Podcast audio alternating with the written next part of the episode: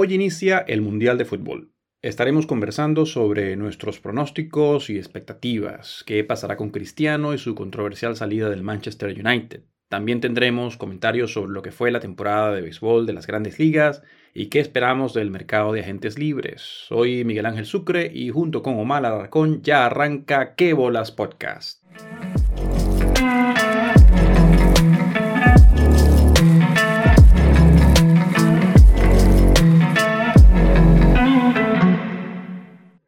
Bueno amigos y amigas, bienvenidos a Que Bolas Podcast. Eh, hoy en este episodio especial, antes de que comience la Copa del Mundo Qatar 2022, eh, me acompaña mi amigo Omar desde Australia. Omar, ¿cómo estás? Hola Miguel Ángel, ¿todo bien por acá? Aquí ya esperando el inicio de la Copa del Mundo. ¿Qué tal, ¿Qué tal el ambiente por allá? ¿La gente está entusiasmada con la Copa del Mundo? Bueno, sí, eh, aunque el soccer no es uno de los deportes más populares en general eh, sí tiene mucha aceptación y, en particular este equipo de Australia por las figuras jóvenes lleva mucha expectativa con respecto a lo que pueden hacer en, esta Copa Mundial. Sí, ciertamente. Además que, bueno, Australia ha subido su nivel en los últimos años, ha participado en un par de copas. Yo creo que eh, la, expectativa, la expectativa va creciendo en esa zona del mundo. ¿Qué titula la prensa por estos días? La prensa deportiva. Bueno, hay mucha, como te comenté, hay dos eh, jugadores en particular que están llevándose los, titulares en, en, cuanto mm, a la Copa, o que, se espera de ellos en la Copa del Mundo. Eh, uno de ellos es Walt, que acaba de ser firmado por, la Liga, por la Premier, es un muchacho de 17 años, del que se espera empiece a obtener ese roce internacional.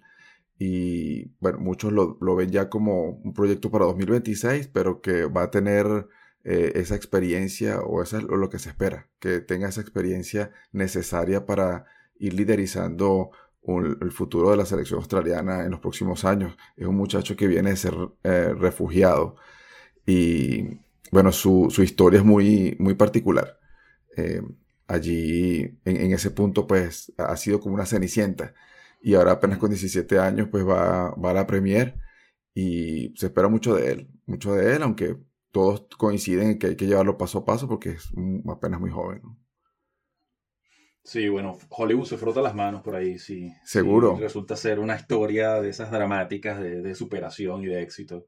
Seguro que sí. Acá la prensa, la prensa ha estado bastante, en general ha estado bastante, yo creo que con, muchas dudas, ¿no? Con muchas dudas eh, de cara a la participación de Alemania en la Copa del Mundo por supuesto, Alemania, una de las selecciones con más historia en este torneo y aparte de Brasil, pues la más ganadora, ciertamente en número de partidos, en número de victorias y una selección que está acostumbrada a siempre estar en la pelea, siempre llegar a instancias finales, vienen de un fracaso estrepitoso en el Mundial de Rusia 2018.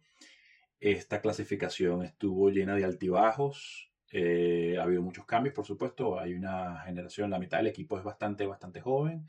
Eh, un técnico que todavía no, no, ha demostrado en ningún torneo grande exactamente qué puede, qué puede traer en términos de, de, victorias para un país que está acostumbrado a ganar. En ese sentido, la prensa ha sido bastante crítica y las expectativas en la calle también, en mi opinión, mi percepción, no, no son las más altas. Yo creo que Alemania no va a tener o por lo menos mucha gente acá no tiene muchas esperanzas de que la actuación sea particularmente positiva. Pero bueno, vamos a hablar del tema del Mundial en unos minutos. Antes de entrarnos en ese tema, hay una telenovela ahorita en este momento en el mundo del fútbol que ha coincidido con el comienzo de la Copa Mundial. Cristiano Ronaldo y sus declaraciones sobre el mal momento que atraviesa eh, su relación con eh, la gerencia del Manchester United. Eh, para quienes no están al tanto, bueno, Cristiano Ronaldo una serie de entrevistas con Piers Morgan eh, en la televisión local en Reino Unido, pues eh, declaró una cantidad de cosas bastante polémicas, bastante controversiales. El programa se llama Talk TV, la entrevista se encuentra, las entrevistas están disponibles en YouTube si, si desean echar un vistazo y ver cómo, cómo fue que reaccionó Cristiano Ronaldo definitivamente los días de Cristiano Ronaldo en el Manchester United han terminado. Esa es mi opinión. ¿Cómo lo ves tú, Omar? Eh, bueno, yo, pienso lo mismo. Cristiano Ronaldo, más allá de, la figura de excelente jugador y ha dejado marcas donde, donde ha ido, ha jugado en alto nivel en, cuatro de las ligas más importantes del mundo. eh, con equipos top, lo ha ganado todo a nivel de clubes, ganó la Eurocopa a nivel de selección. Eh, yo creo que Cristiano Ronaldo quizás cometió un error al, regresar a Manchester United y esperar, eh, digamos, revivir todos esos grandes momentos que tuvo cuando estuvo con, Sir Alex Ferguson y, todo lo que ganó allí. Sin embargo, a nivel individual, Cristiano Ronaldo anotó 24 goles y dio algunas asistencias en lo que se considera el, el Manchester United de peor performance en, en, los últimos tiempos, ¿no? Entonces, sí, no, no, no, se cuestiona su, su, aporte en la cancha. Sin embargo, bueno, eh, creo que ha tenido problemas de entrada con, con, el nuevo técnico, con Ten Hag, y, y pareciera que Ten Hag es uno de estos técnicos que llega al, al vestuario y dice, bueno, me, me, tengo que pelear con el líder para ser yo el líder, ¿no? bueno, buen, buen análisis. Sí, y allí creo que se llevó por delante a Cristiano. Obviamente, después de haberlo ganado todo, Cristiano también tiene un personaje creado, ¿no? Eh, mm. y, su ego, pues ya vemos que es bastante controversial, por decirlo de alguna manera. Eh, por supuesto, yo, yo, soy de tu opinión. Yo, yo creo que ya quemó su barco de regreso a, Manchester. Eh, no pareciera haber de momento ofertas o rumores de, algún club interesado. No, no hay mucha certeza en lo que pueden ser sus próximos pasos. Además, bueno, una figura que tiene un arrastre comercial bastante considerable, aún cuando no está en su mejor momento deportivo. Eh, es una marca en sí mismo y, habrá que analizar muchas cosas allí. El equipo que lo maneja, a ver eh, dónde puede regresar luego de finalizar el Mundial. Pero sí, yo también creo que no regresa al Manchester United. Se dice que pudiera incluso regresar a Portugal o a la Major League Soccer. Eh, creo que destinos no le van a faltar por el mismo arrastre comercial que tiene. Pero eh, es una pena que luego de haberle dado tanto al Manchester United eh, vaya a terminar su historia con ese equipo de esta manera. Sí, sí, efectivamente. Este tipo de controversias, bueno, alimentan mucho la prensa, la comidilla en redes sociales. Pero a mí, a mí no me gustan. A mí no me gusta cuando ocurre este tipo de situaciones. Yo, sin ser fan de Cristiano, eh, me, a mí me alegró cuando surgió la noticia de que regresó al Manchester United. Yo tenía expectativas positivas de que, de que fuese un cierre a su carrera, eh, no digamos por todo lo alto, pero de forma positiva, ¿no? Eh, en, términos óptimos con el club y, y si bien club atraviesa problemas, no hay demasiadas expectativas de, éxito inmediato ni en la Premier League ni en torneos internacionales.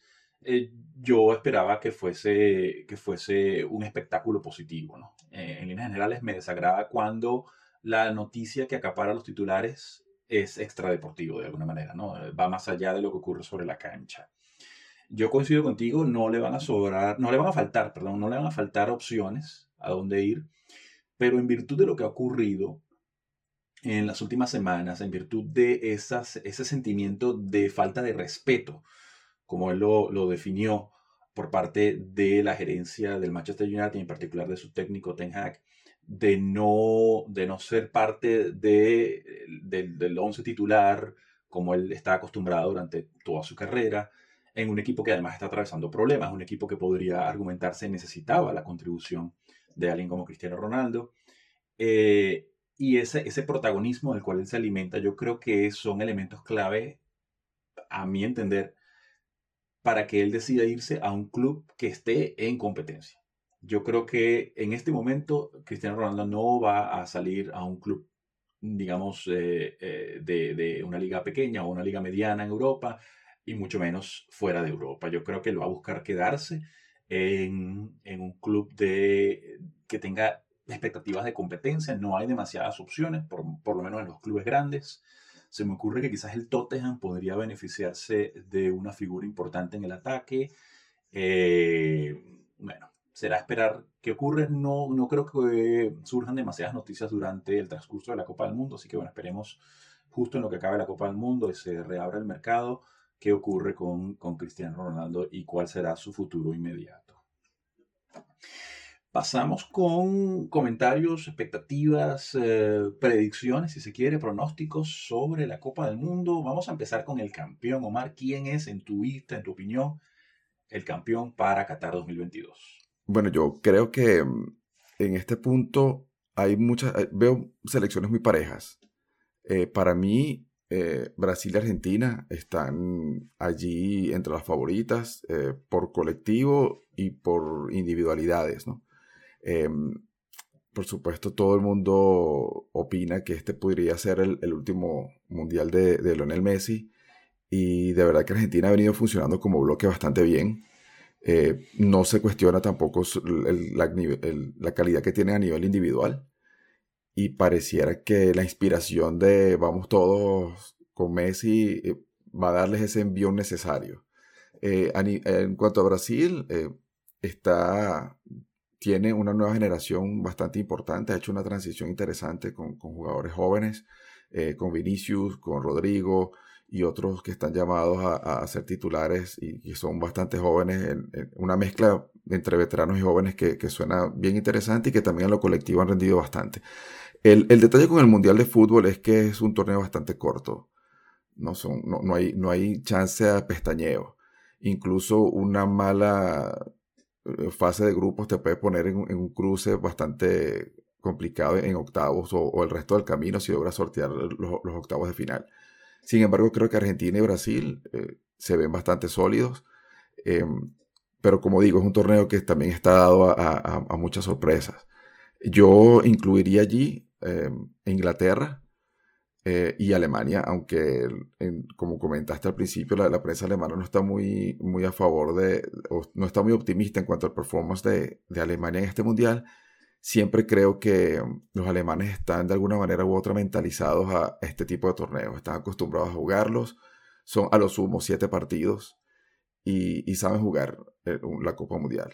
Saben distribuir esfuerzos, saben cómo, cómo jugar estos, esos tres primeros partidos y luego de allí eh, pues la experiencia siempre cuenta. La liga alemana es una liga competitiva, los equipos alemanes siempre están compitiendo en Europa y ese roce eh, se traslada a nivel de selecciones siempre de manera positiva. Yo incluiría eso, esos cuatro equipos. Interesante. Yo, yo estoy parcialmente de acuerdo contigo. Mis predicciones tienen también a Brasil y Argentina en papel protagónico. Me preocupa un poco que si todo sale como es de esperar en la fase de grupos, es decir, Brasil liderando su grupo y Argentina liderando su grupo. Argentina está en el grupo C, junto con México, Polonia y Arabia Saudí. Y Brasil está en el grupo G con Suiza, Serbia y Camerún. Eh, tomando en consideración que son los favoritos a clasificar eh, eh, en la cima de sus respectivos grupos, les tocaría unas llaves bien complicadas, porque coincidirían, de nuevo, si todos los favoritos avanzan, coincidirían con Holanda, por ejemplo, en el caso de Argentina, con España, en el caso de, Brasil, a, nivel de, cuartos de final, suponiendo que avanzan por encima de, eh, de Dinamarca, de Croacia, de Uruguay, que también están en esa llave y que en teoría deberían avanzar octavos de final. Mientras que por el otro lado, países como Inglaterra, como Francia, como Bélgica, eh, tendrían un camino, en teoría, bastante más sencillo, ¿no? Tomando en consideración que dentro de mi visión, eh, los clasificados en esa llave estaría, por ejemplo, yo creo que Ecuador va a pasar en su grupo, yo creo que Qatar no tiene, más allá de ser el equipo anfitrión, no tiene mucho que buscar en esta copa. Creo que México también podría clasificar, un equipo del cual estamos acostumbrados a verlos perder en, en octavos de final. Eh, Suiza es un equipo que depende demasiado del físico yo creo que ya puede clasificar a octavos de final, pero eh, con un desgaste en, defensa durante la fase de grupos, creo que no, no están al nivel para competir, por ejemplo, con Portugal, con Alemania, que serían los, los equipos que coincidirían en esa llave. Entonces me parece que la llave de ese lado se ve bastante más accesible. Esto no significa nada porque quizás los favoritos no ganan sus grupos como ha ocurrido muchas veces en el pasado, ¿no? Eh, está, está el tema de la maldición del campeón. Hemos visto como en las ediciones anteriores, en las últimas cuatro o cinco ediciones, el campeón casi siempre ha fracasado estrepitosamente en la fase de grupos. Eh, Francia llega con muchas dudas. Sin embargo, tiene una plantilla tan eh, talentosa. Yo tengo a Francia por lo menos llegando a semifinales. Y tengo a Argentina y a Brasil enfrentándose en semifinales también. Esas son más o menos mis predicciones. ¿Cuál es, cuál es tu equipo de decepción? ¿A quién crees tú que sería la decepción, la gran decepción del Mundial? Bueno, eh, yo quiero añadir a la, a, la, lista que te comenté, pues eh, Francia y Bélgica se ven, se ven en el papel, por lo menos, se ven bastante, bastante competitivos. Sin embargo, yo creo que es el equipo de excepción para mí va a ser Bélgica, porque em, el, mal momento de, de Hazard ha influido mucho en, en, lo que es la selección, ¿no? El, si recordamos el Mundial pasado y lo que ha venido siendo el, el, performance de Bélgica a nivel de selecciones, Eden Hazard estaba pues en el tope de los quizá top 10 de los mejores jugadores en, su momento, pero no es un secreto que ha estado pues en, un momento bajo en su performance a nivel de clubes y eso ha, ha incidido directamente en la selección de Bélgica. Em, no, no esperaría que, que Bélgica repitiera el, el, el, papel que tuvo en el Mundial anterior, aunque tiene pues, un magnífico portero y, y De Bruyne y grandes jugadores, pero eh, yo creo que no va, es, mi predicción, creo que no va a dar mucho más de lo que, de lo que se espera. Francia, por su lado, bueno, a parecer Karim Benzema no va a estar disponible en el Mundial pasado. sí. está resentido en una creo que ayer o antes de ayer eh, se resintió durante una práctica. Sí. sí, bueno, él arrastró un par de meses ya con una lesión, ha venido distribuyendo minutos en, el Real Madrid. Eh, se decía que se estaba abordando para el Mundial, pero efectivamente arrastra una lesión desde hace un tiempo considerable. Eh, a mi parecer regresó antes de tiempo, quizás mm. ante el temor de, de, poder quedarse por fuera de la lista regresó antes de tiempo con su club y eso no, no le ha dado buen, buen desempeño en lo que se refiere a su respuesta física. En el Mundial pasado no, no lo necesitaron, creo que pues sobran, sobra comentar sobre Kylian Mbappé y su gran momento. A mí me parece que Chouameni es un excelente jugador que va a dar ese salto a la vitrina. Bueno, ya, ya se firmó por el Real Madrid por una cantidad considerable de dinero, pero creo que va, va a usar el, el, Mundial como una gran vitrina para demostrar el gran jugador que es. Em, pero bueno, allí, también pudiera estar lo que tú dices, el, el, descalabro del campeón. Eh, Francia quizás no, no, no, pueda progresar mucho más allá, a menos que, bueno, se agarre ese gran momentum luego de, octavos de final, que ya después de allí son, son cuatro partidos nada más. Sí, bueno, yo, yo, yo tengo un buen presentimiento con Bélgica. Yo creo que este es, eh, este es el Mundial de Bélgica, si bien no para ganarlo todo, yo lo tengo llegando a semifinales con Francia y... No sé, le puse la ficha. Le puse la ficha a Bélgica. Creo que la final va a ser Brasil, Brasil-Bélgica. Ah, un equipo con mucha potencia, mucho talento. Si bien lo que tú comentas eh, es cierto, eh, no atraviesa el mejor momento. Pero ah, tengo ese presentimiento. ¿no? No, no, no está necesariamente fundamentado en, en, la lógica. Eh, me, me parece que me parece que la inspiración de este mundial está del lado de los belgas. Yo entre, entre los principales fracasos de la Copa tengo a Alemania. Yo creo que Alemania se despide en octavos. Yo creo que eh, España también podría despedirse en octavos de final. Si bien Croacia no tiene el mismo nivel de hace cuatro años, es un equipo muy peligroso. Eh, me parece que por ahí está la gran decepción. Entre, entre Alemania y España, mm, creo que veremos, eh, eh, entre esos dos equipos veremos la gran decepción del Mundial en cuanto a el desempeño colectivo. Creo que, creo que Cristiano Ronaldo no va a tener un buen nivel con Portugal. Creo que no va a ser una despedida demasiado agradable. Creo que Portugal no va a llegar muy lejos. Quizás pudieran meterse en cuartos de final.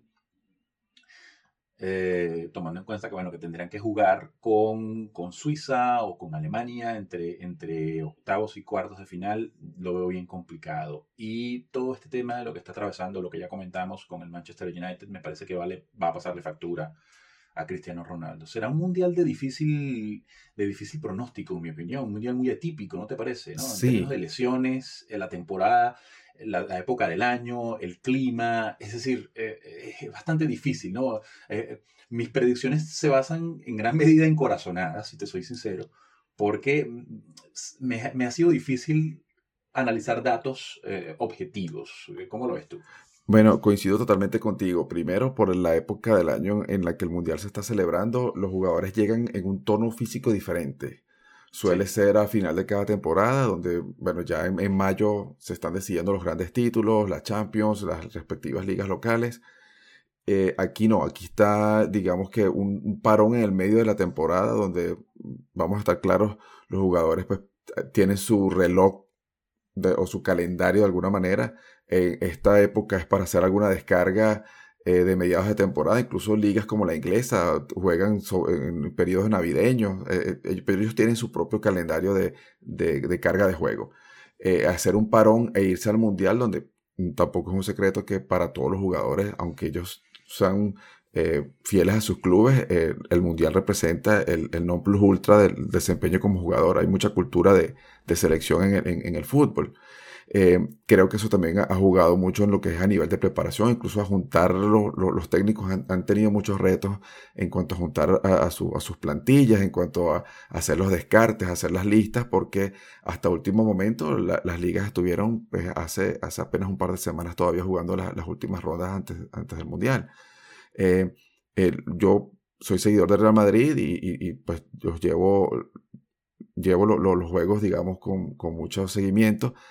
Y, bueno, lo he visto en, cómo ellos han tenido que hacer cargas de trabajo, aunque no había esperanzas que llamaran a muchos, por ejemplo, para España. Si había, pues los jugadores, los tres franceses de, Real Madrid hicieron, hicieron el equipo, Camavinga, Benzema y, y Chouameni.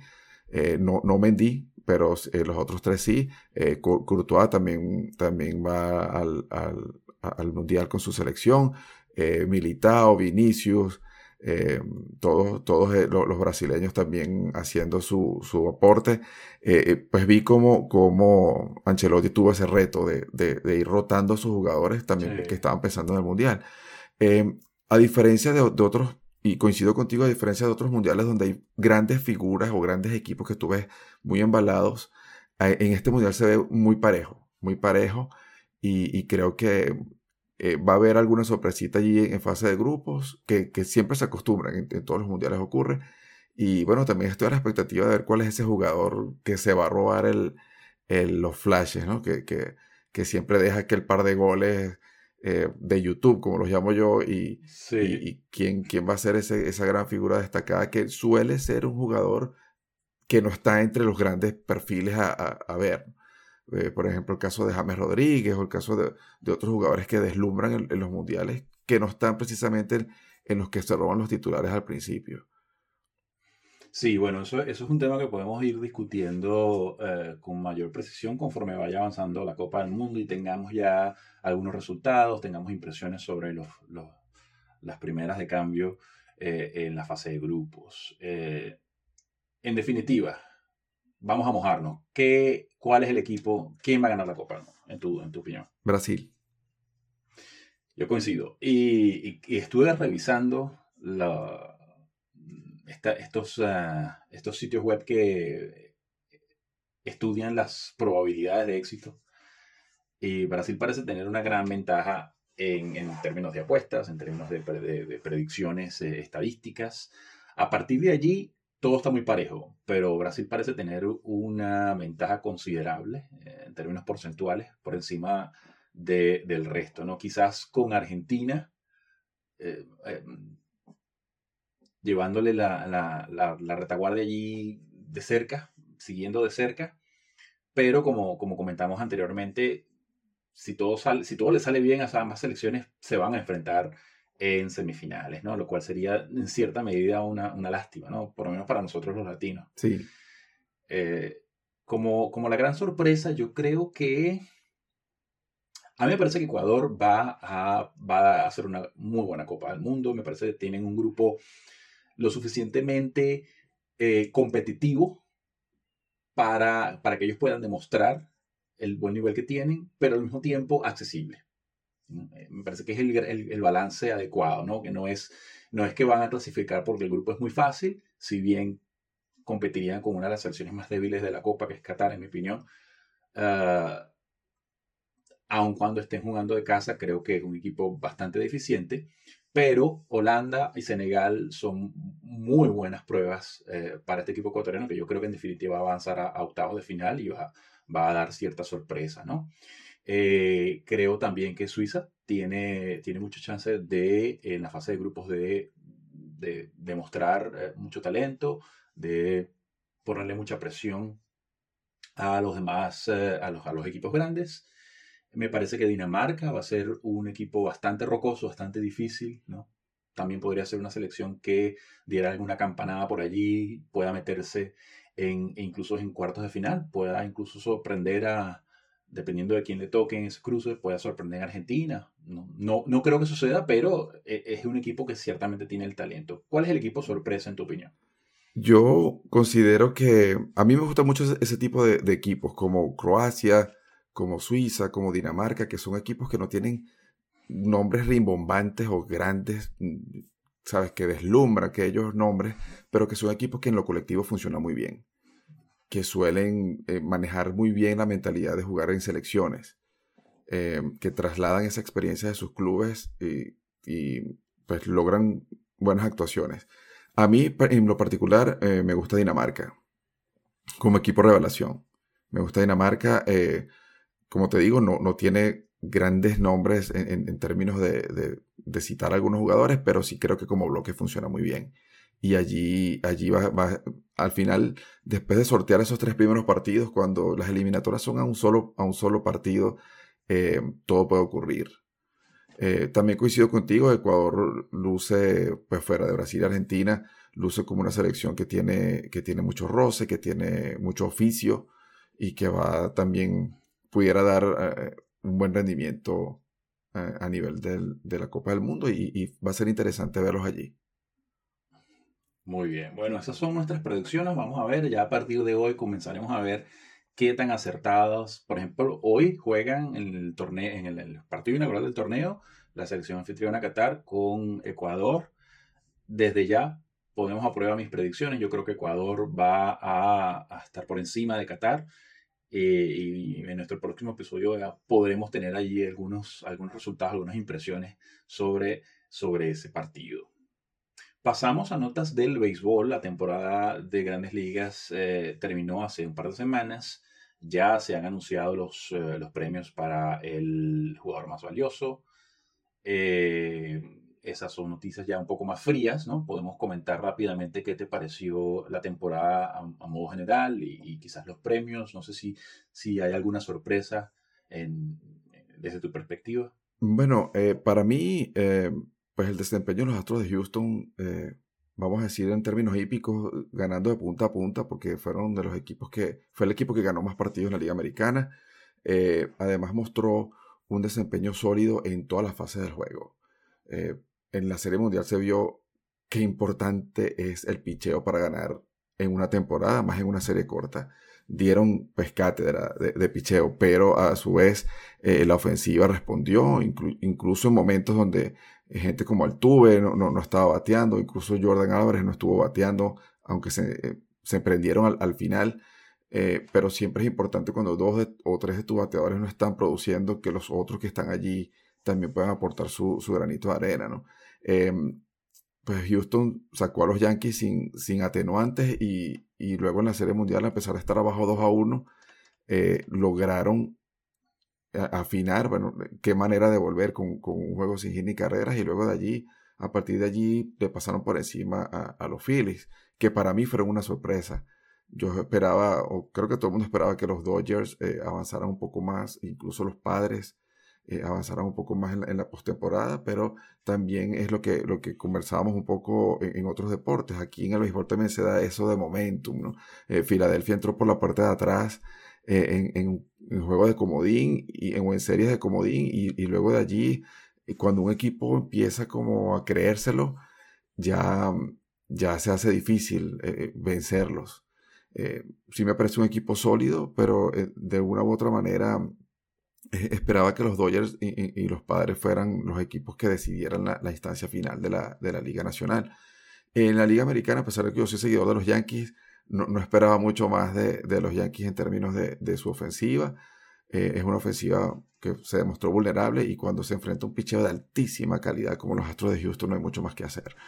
Eh, en cuanto a los premios individuales, Paul Goldschmidt, que estuvo coqueteando allí con la triple corona, para mí no, hubo sorpresas en, el más valioso de la Liga Nacional, más que merecido. estuvo dominando en, todas sus categorías.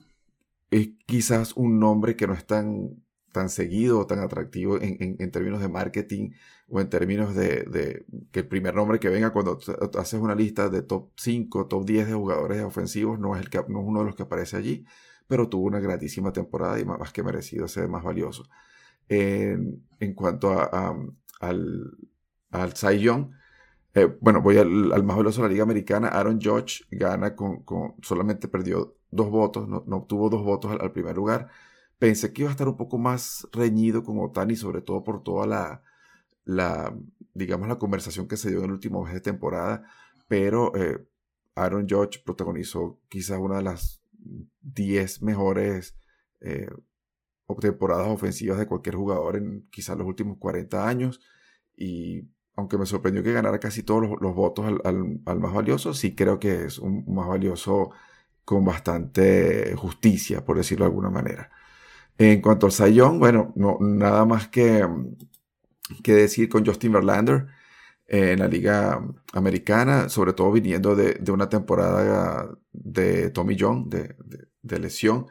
Eh, su calidad no, se discute, para mí incluso va a ser un, miembro del Salón de la Fama en su primera oportunidad pero dominó. Yo, te soy sincero, no esperaba que a esta edad y viniendo de, perder una temporada completa, eh, Justin Verlander eh, dominara de esa manera. Sí esperaba una temporada buena, pero eh, lo que hizo fue superlativo y sin atenuantes igualmente ese, ese Cy Young.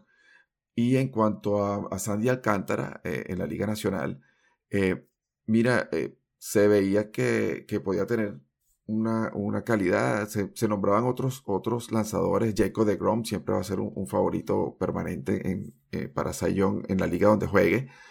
Pero Sandy Alcántara, además, tuvo una, una gran cantidad de innings y, dejó unos buenos números. Demostró, demostró que hay calidad allí y, también más que merecido el, el Sayón en, ese, en esa liga, en ese rubro.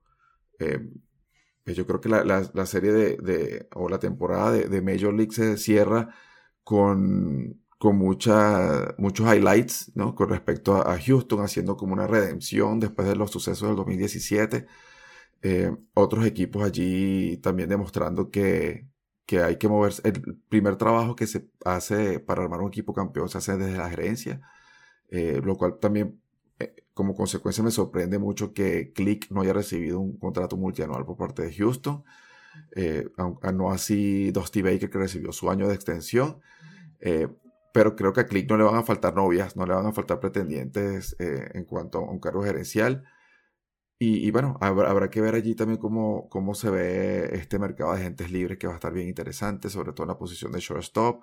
No recuerdo un jugador más valioso que sea agente libre, no, no lo recuerdo ah, de momento. Entonces la posición de Aaron George va a ser bien, bien interesante. Se dice que, que va a perseguir un contrato cerca de los 350 millones de dólares, em, lo cual va, bueno, hizo la temporada de su vida justamente en, en su año final de, de contrato, eh, lo cual pero no pudo ser más oportuno en su, en su momento para él y para su agente y para sus beneficios económicos. Em, pero sí, la posición de shortstop también me, me, gusta mucho allí. Hay varios candidatos, Tria Turner, Carlos Correa, eh, van a estar allí. Eh, incluso Dansby Swanson, eh, son jugadores que van a ser agentes libres y, es una posición que, que siempre es fundamental en, en, los equipos. Son jugadores muy ofensivos, son jugadores que, que aportan mucho, mucho a sus equipos, así que va, va, a estar bien interesante esa danza allí en cuanto a agentes libres en, esa posición. Sí, podemos hablar de agentes libres en un, en, un, minuto, un poco tratando de predecir lo que va a ocurrir antes del comienzo de la siguiente temporada. Yo coincido contigo plenamente en, en, tu análisis de los resultados. Lo de Houston, bueno, fue, fue extraordinario, un equipo verdaderamente blindado, sin, sin huecos, un equipo sin, sin debilidades en realidad, ¿no? Quizás la única debilidad va más allá de lo, o era, iba más allá de lo deportivo, era soportar esa presión del público, de los medios, de los, de los contrincantes, por supuesto, por los eventos ocurridos durante el año 2000, la temporada 2017, el tema del escándalo del robo de señas. Pero parece que desde el año 2020, que ciertamente fue muy difícil para ellos afrontar ese, esas acusaciones y esa, esa reacción negativa por parte del resto de la liga, han ido curándose, han ido, han ido entrenándose en cómo separar eso, ¿no? Como que, que, yo imagino no debe ser nada fácil, debe ser algo realmente complicado eh, poder mantener un rendimiento elevado conforme con las expectativas que se hacían de tu rendimiento, a pesar de estar constantemente jugando en un ambiente hostil. Siempre que estaban fuera de casa, iban a enfrentarse a un público hostil, a una prensa hostil. Entonces eh, han sabido manejarlo de forma extraordinaria y un dominio total, justo campeón, a pesar de las sorpresas que ocurrieron en la Liga Nacional y mucha gente habría preferido ver a Houston enfrentarse a un equipo más sólido. El caso de, los Dodgers, por ejemplo, el caso de los Mets. La realidad es que eh, Filadelfia llegó con victorias muy convincentes, llegó hasta la Serie Mundial y fue, fue merecida su eh, participación en la Serie Mundial. No, no tenían suficiente picheo para afrontar a un equipo como Houston. Tú bien dices, un par de figuras importantes de su line-up no terminaban de carburar. El caso de José Altuvo fue notable, ¿no? su, su rendimiento bastante bajo, mejoró un poco en los últimos dos, tres partidos, pero en general estuvo una postemporada bastante gris y aún así surgen otros héroes. Houston siempre encuentra la fórmula, hasta Martín Maldonado contribuyó ofensivamente eh, durante la Serie Mundial de, manera que prácticamente nadie esperaba. Eh, justo campeón, nada, ningún tipo de, eh, de objeciones en ese sentido. Los premios individuales también me parece no hubo mayor sorpresa coincido contigo en que eh, la votación a favor de Aaron Judge en comparación con, con Otani sí se vio, me, sorprendió que fuese tan, tan alta la votación a favor de, Aaron Judge también, tomando en consideración que Otani probablemente tuvo una temporada incluso mejor a la del año pasado, en la que ganó el premio de forma unánime. Sin embargo, yo creo que ocurre entre muchos cronistas, quizás ocurre una especie de, de agotamiento por Otani, ¿no? Eh, no con esto quiero decir o quiero desmeritar la, la temporada de, de Aaron Judge, que sin duda alguna está entre las mejores temporadas ofensivas de la Liga Americana en los últimos 100 años. Eh, de eso no queda la menor duda. Eh, una temporada extraordinaria. Tú comentabas que va a ser agente libre y, y, que es una, un caso atípico, ¿no? Un agente libre que viene de ser MVP. Eh, de memoria me llega el caso, me llega el recuerdo de Andrew Dawson cuando quedó más valioso con los cachorros, se declaró agente libre. Me parece que Barry Bonds, cuando cambió de Pittsburgh a San Francisco, venía de ser eh, eh, jugador más valioso y por allí habrá alguno que otro. Creo que, a ver, creo que Alex Rodríguez firmó un contrato con los Yankees como agente libre en la temporada en la que quedó más en la que cambiaron a los Yankees, quedó más valioso y luego firmó, en ese receso de temporada firmó nuevamente, aunque los detalles no me, no me quedan claros. Ha ocurrido algunas veces, pero no demasiadas. Ciertamente es un caso atípico. En el tema de los Cy tanto eh, Sandy Alcántara como Justin Verlander son justos merecedores de ese premio. Temporadas muy dominantes. El caso de Alcántara, en mi opinión, no había competencia. No, el segundo lugar estaba muy lejos. Y de cara a la agencia libre, hay casos muy interesantes. ¿no? sé, bueno, está el caso de Aaron Josh, que ya lo mencionamos. Vamos rápidamente por estos casos. ¿Qué, te parece, Aaron Josh? ¿Se queda con los Yankees o se va? Eh, bueno, yo, como te comento, soy seguidor de los Yankees y, hubiese esperado que ver a, Josh como gran favorito. Incluso ya, hubiese esperado ver resuelto ese contrato ya. Sin embargo, eh, he leído eh, muchos eh, cronistas, digamos, con cierto nivel, cierto nivel de, información que pues, muchos insisten o comentan que el rumor general es que Aaron Josh va a ir a los gigantes de San Francisco. es, de, es, de, esa zona, es de la bahía. Entiendo que de niño fue fanático de los, de los gigantes. Muchas cosas lo atan a esa zona. Y entiendo que también San Francisco está dispuesto a, poner en la mesa una oferta considerable. Aaron George rechazó a principios de temporada un contrato que rondaba los 7 millones, perdón, 7 años. Un contrato que rondaba los 7 años y, cerca de los 200 millones de dólares. Y lo que se dice es que pues, está buscando un contrato un poco más largo y, por supuesto con mucho más dinero. Eh, así que hay que ver si la gerencia de San Francisco, que no se ha caracterizado luego de grandes contratos como el de Barry Bonds, no se ha caracterizado por, por dar grandes eh, contratos en, los últimos tiempos, a ver cómo ellos manejan allí su, su payroll y si están dispuestos a dar ese contrato a Aaron Judge, que sin duda sería un atractivo muy grande para los fanáticos. Eh, San Francisco es un equipo que suele atraer una gran cantidad de fanáticos independientemente del, performance que tenga el equipo en la temporada. Es un equipo que es muy querido en su zona, sus fanáticos son fieles, pero tener a Aaron Judge como la gran superestrella y la gran cara de, la franquicia sin duda sería un, un, atractivo interesante para, para lo que es la parte de fanáticos y, de, anunciantes en, en general. Yo creo que Aaron Judge eh, va a evaluar eh, seriamente la oferta que le puedan hacer los Yankees, pero tomando en cuenta que los Yankees tienen eh, dos grandes contratos todavía por digerir, como es el de Giancarlo Stanton y el de Jerry Cole, yo creo que Aaron Judge no, no va a firmar con los Yankees nuevamente. Creo que la oferta no va a ser suficiente. Yo coincido contigo. Yo creo que la gran apuesta de los Yankees está en el elemento emotivo. Tratar de apelar al sentimiento de pertenencia que pueda tener Aaron Judge dentro de la organización, de la ciudad, los aficionados. Los Yankees no van a pagarle a Aaron Judge lo que Aaron Judge va a pretender. Yo creo que la oferta que puede hacer Nueva York no va a ser demasiado, no va a estar muy por encima de la que ya le hicieron, que está bastante corta en relación a lo que Aaron Judge quiere, tomando en consideración que es su gran contrato de agente libre ya a una edad avanzada, 31 años de edad. Eh, los, datos, eh, el análisis avanzado no está a favor de Aaron Judge. ¿no? estamos acostumbrados a algún tipo de su envergadura, de su estatura, tener un rendimiento eh, demasiado sobresaliente después de cierta edad. ¿no? Ese tipo de, físico en el béisbol por lo general dura poco. Puede ocurrir, por supuesto, puede ser el primero, puede ser el primer jugador de dos metros que llegue a los 37, 38 años siendo realmente un arma ofensiva importante. Yo no creo que ocurra.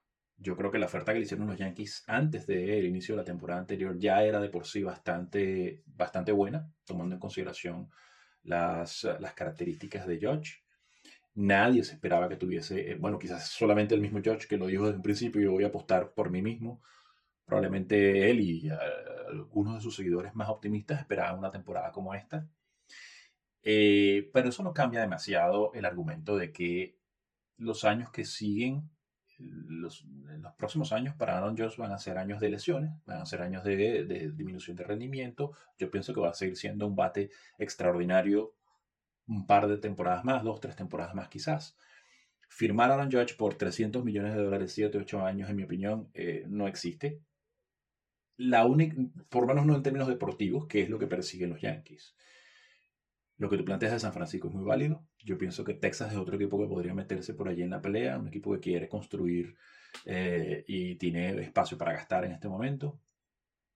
Eh, San Francisco suena como la gran opción, a pesar de que es un equipo que no le veo demasiadas opciones competitivas, por lo menos no en, el próximo, en la próxima temporada hay elementos eh, emotivos, eh, en el caso de Aaron Judge, que lo atan a la ciudad, por supuesto, al equipo, y quizás sean los únicos en capacidad de ofrecer un monto de dinero y por la cantidad de años que Aaron Judge está esperando.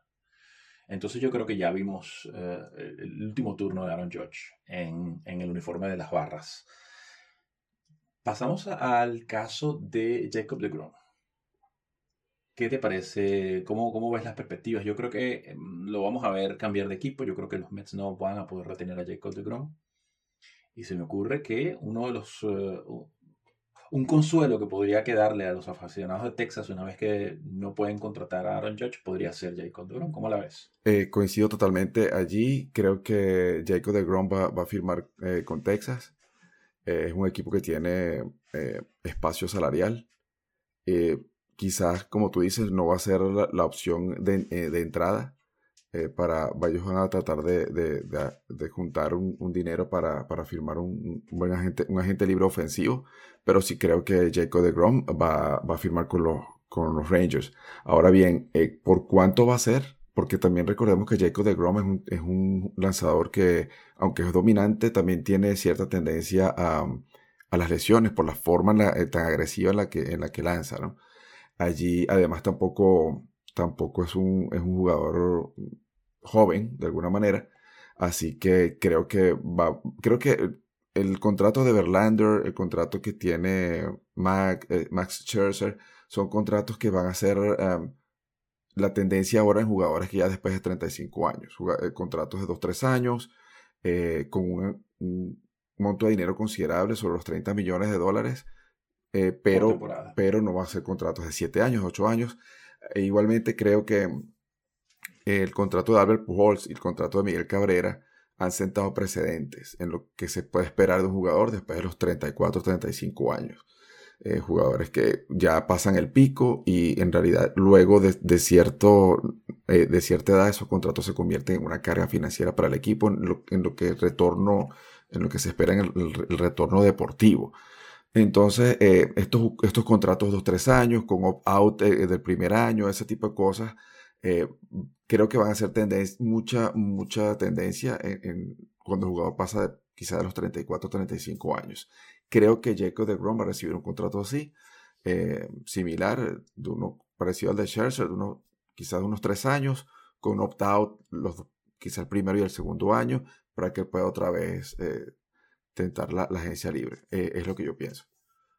Sí, yo creo que el caso, el contrato de Scherzer será el, stencil ¿no? a utilizar para, para Jacob de Grom. Si bien es un poco más joven, eh, en los últimos años ha enfrentado muchas lesiones. Las lesiones no parecen restarle rendimiento, sin embargo, ¿no? Ha perdido tiempo, por supuesto, pero cada vez que está sobre la loma se ve, se ve, de hecho, lanza más duro. Sí. Las estadísticas indican que su, su, velocidad promedio ha ido incrementando a pesar de su edad, una cosa completamente atípica, ¿no?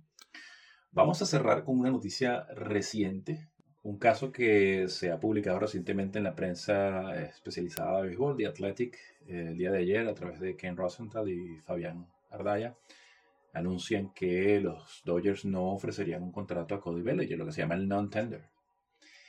Eh, eso significa que Cody Bellinger, otro hora MVP y uno de los bates zurdos más temibles en los últimos años, quedaría sin trabajo. Eh, ¿cómo, ¿cómo, ves tú el caso de Colimir? ¿Tú crees que va a conseguir eh, empleo en grandes ligas para la temporada que viene o le tocará resignarse a alguna de las ligas de Asia o algo así? Bueno, Cody Bellinger tiene em, en su haber esa temporada más valioso. Creo que un bate zurdo siempre, siempre hace falta y ya lo vimos en, en postemporada. Lo, lo, importante es que tener allí un, un bate que pueda eh, tipo slugger que pueda resolver. Eh, creo, y un buen guante. Por supuesto. ¿no? Un Además, defensor óptimo de centerfield. Sí, sí. Y, y, esa línea central siempre hay que mantenerla allí este, reforzada, ¿no? A, a, nivel defensivo. Eh, yo, a mí me sorprendió mucho cómo, cómo ha venido Bellinger en descenso luego, luego de haber sido más valioso desde el 2019. Eh, incluso pues, su, su, promedio del bate ha sido de verdad bastante, bastante paupérrimo. Eh, no, no, y tú para, para poder tener desempeño en grandes ligas tienes que conectar la pelota. Y realmente Bellinger ha tenido también un, alto número de ponches. El OPS ha sido de verdad bastante, ha ido en, caída su OPS. Eh, creo que va a tener que trabajar bastante en la off-season. Eh, también creo que esto es una movida un poco desde el punto de vista financiero de los Dodgers, ¿no? ellos lo que hacen es no, le dan el non-tender para no ir con él al arbitraje. Eh, por, quizás termine firmando con ellos nuevamente, pero por un valor mucho menor de lo que Bellinger podía estar, estar pretendiendo, una oferta calificada o, este tipo de cosas que rondan los 18 millones de dólares. Eh, también tenemos que tener en cuenta que los Dodgers van a tener que hacer un poco de ingeniería financiera esta, esta temporada, porque esta, digamos este receso de temporada, porque algunos de sus jugadores como Tria Turner, eh, Justin Turner, eh, Andrew Heaney, David Price, algunos pues ya, ya no van a volver y otros jugadores como Tria Turner, Justin Turner pudieran estar en los planes del equipo para regresar.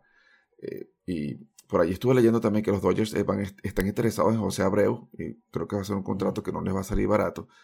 Eh, yo creo que ellos están por la labor de decir, bueno, vamos a gastar, pero vamos a gastar bien.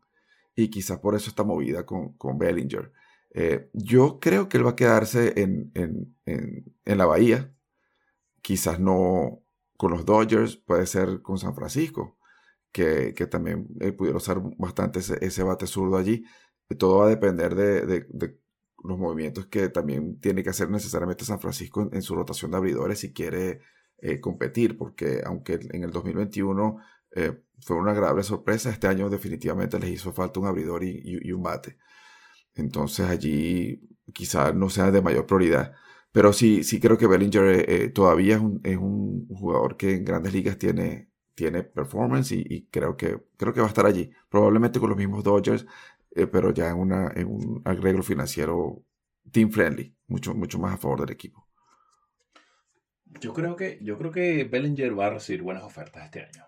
Eh, hay algo que tenemos que tomar en consideración y es el cambio de reglas para la temporada que viene. El, el shift, el llamado shift defensivo, va a cambiar. Eh, los equipos estarán obligados a mantener dos infielders al lado de cada base eh, de perdón, dos infielders de cada lado de la segunda base.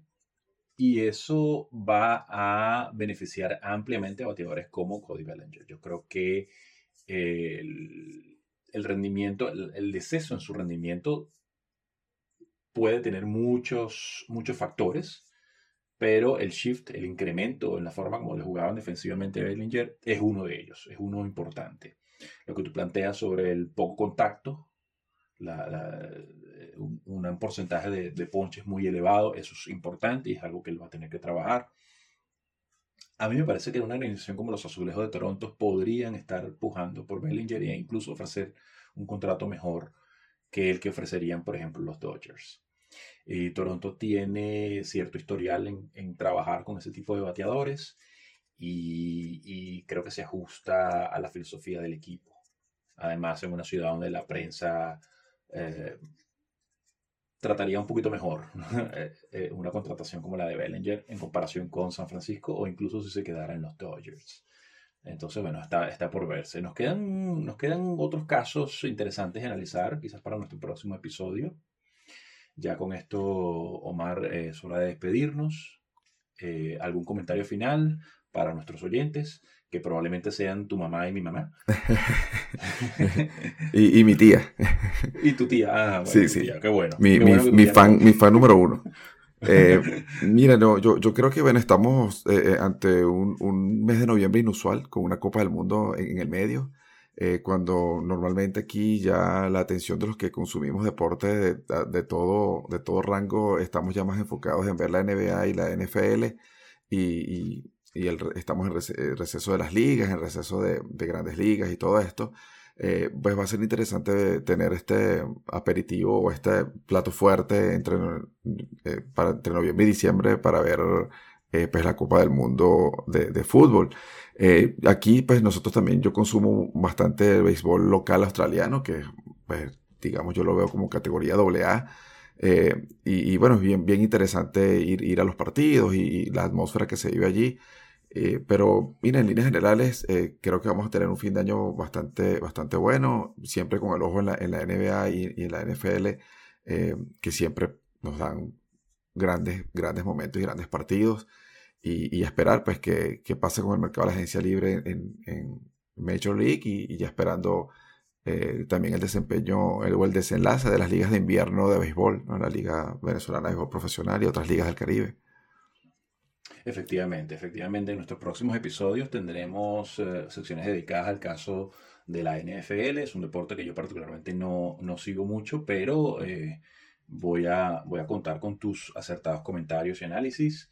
Vamos a hablar también de qué está ocurriendo en las ligas del Caribe. Vamos a tener unos episodios especiales dedicados solamente a la Copa del Mundo. Creo que es el evento que acapara los titulares, por supuesto, acaparará los titulares en las próximas semanas y merece episodios específicos para ir analizando lo que va ocurriendo con la Copa del Mundo. Y paralelamente podríamos tener episodios intercalados en donde hablamos, hablaremos de el caso de la agencia libre en, en grandes ligas, y lo que esté ocurriendo en la NBA, la NFL y en las ligas del Caribe de béisbol. Y bueno, también podemos contar con tus comentarios sobre la liga australiana, ¿no? Un poco para que nos informes, informes a nuestros oyentes sobre qué está ocurriendo, cuáles son los jugadores a seguir y, y qué tipo de espectáculo podemos esperar de esa liga.